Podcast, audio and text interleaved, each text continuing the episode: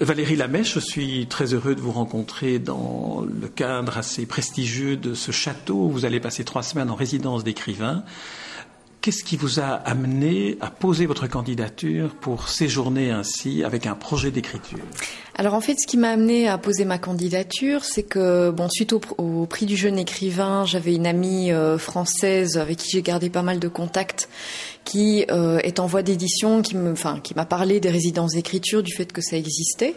Donc suite à une recherche sur internet, ben, je suis tombée sur celle euh, qui a lieu au Pont d'Oie. Et en fait, par rapport aux autres résidences d'écriture, ce qui m'a intéressé, c'est que bon, d'une part, c'est un délai relativement bref, donc c'est-à-dire c'est trois semaines. Beaucoup de résidences d'écriture parfois proposent trois, quatre ou six mois dans une ville étrangère de manière euh, plus isolée, parce qu'ici on est à plusieurs, on, ça favorise les échanges, tandis que bon, quand on est quatre mois juste euh, avec un logement offert, parfois, euh, bon, je veux dire, il y a, y a, quand même un paiement mensuel qui est fait, on est quand même très isolé. Donc, bon, suite un peu à ma participation du jeune écrivain, moi ce que j'avais apprécié, c'était la semaine qu'on avait passé lauréat ensemble, et c'était les échanges, le fait de parler de l'écriture, enfin de ne plus se sentir trop seul dans une pratique qui en fait est très solitaire. C'est ça que j'avais trouvé intéressant. Et je me disais, ben, le pont doit dans la résidence, comme ils offrent cette perspective de pouvoir euh, rencontrer d'autres personnes qui pratiquent également l'écriture, euh, je veux dire d'une manière euh, qui suscite chez eux une passion assez forte, ben, l'échange, enfin moi c'était quelque chose qui m'a vraiment déterminé, c'était cette possibilité de pouvoir rencontrer des gens qui font ça également.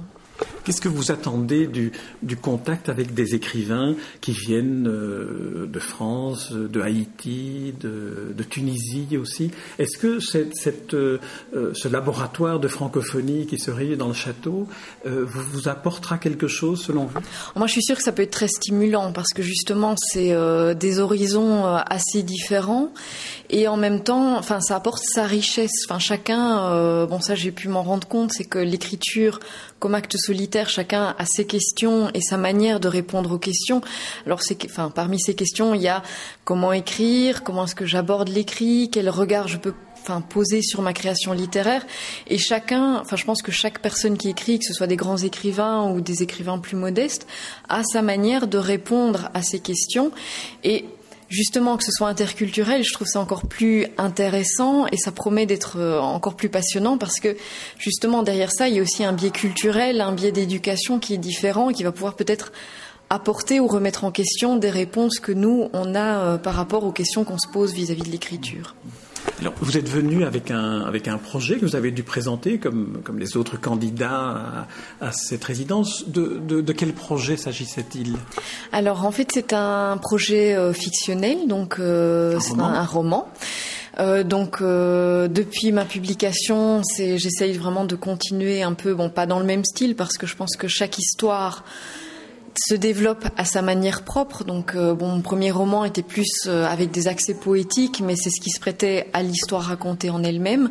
Maintenant, bon, par rapport à l'histoire que je raconte maintenant, ça va être une autre, un autre type de structure qui appelle parfois une autre manière d'écrire ou une autre type d'écriture au sens où j'ai parfois l'impression que chaque histoire, de la manière dont elle va être racontée, ou du moins de ce qu'elle veut raconter, appelle une structure différente.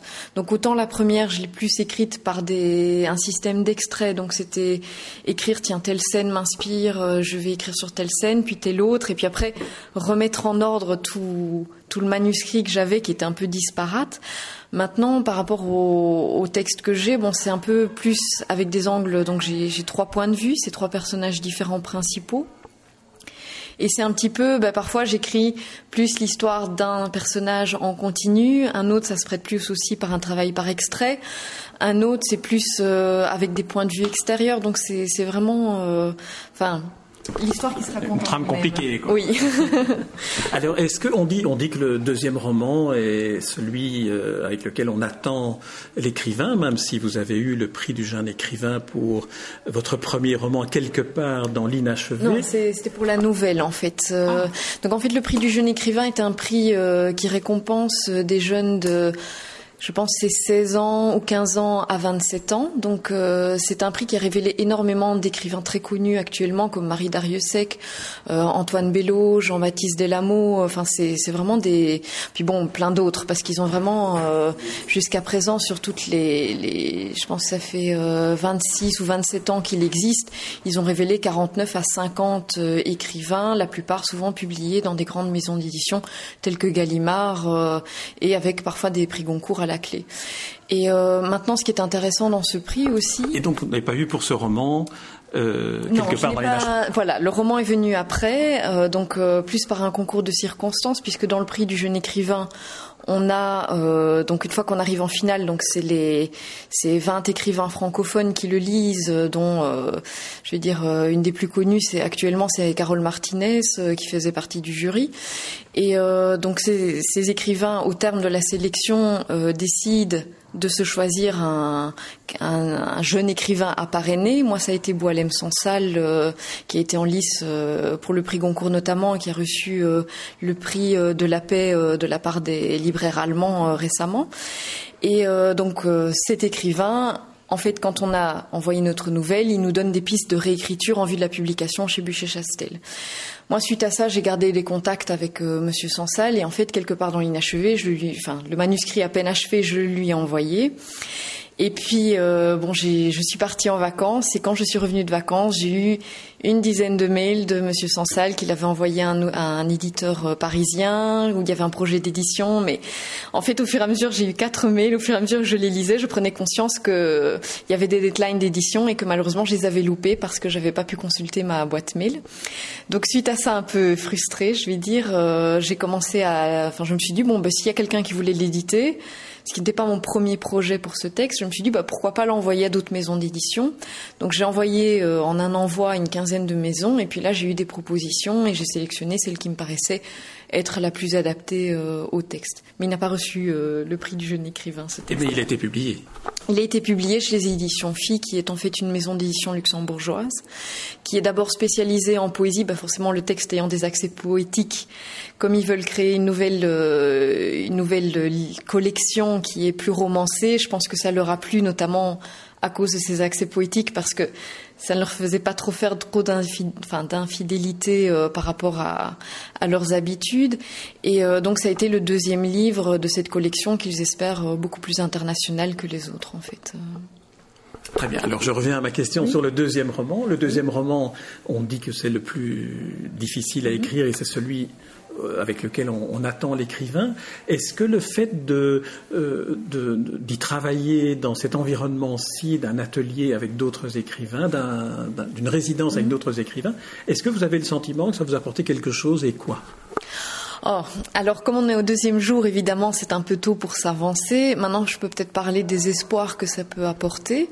Donc, c'est-à-dire, bon, on se retrouve avec euh, d'autres personnes qui ont déjà passé ce cap du deuxième roman et qui, qui justement sont parfois beaucoup plus loin dans leur euh, dans leur pratique.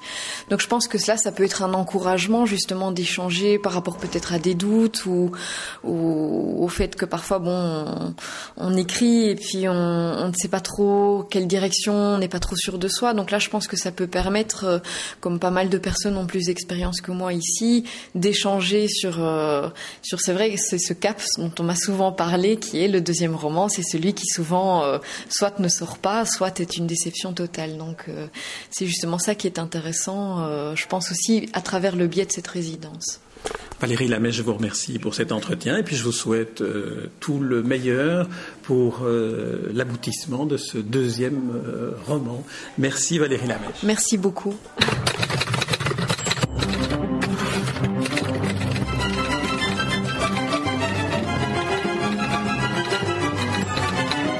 Les rencontres d'Edmond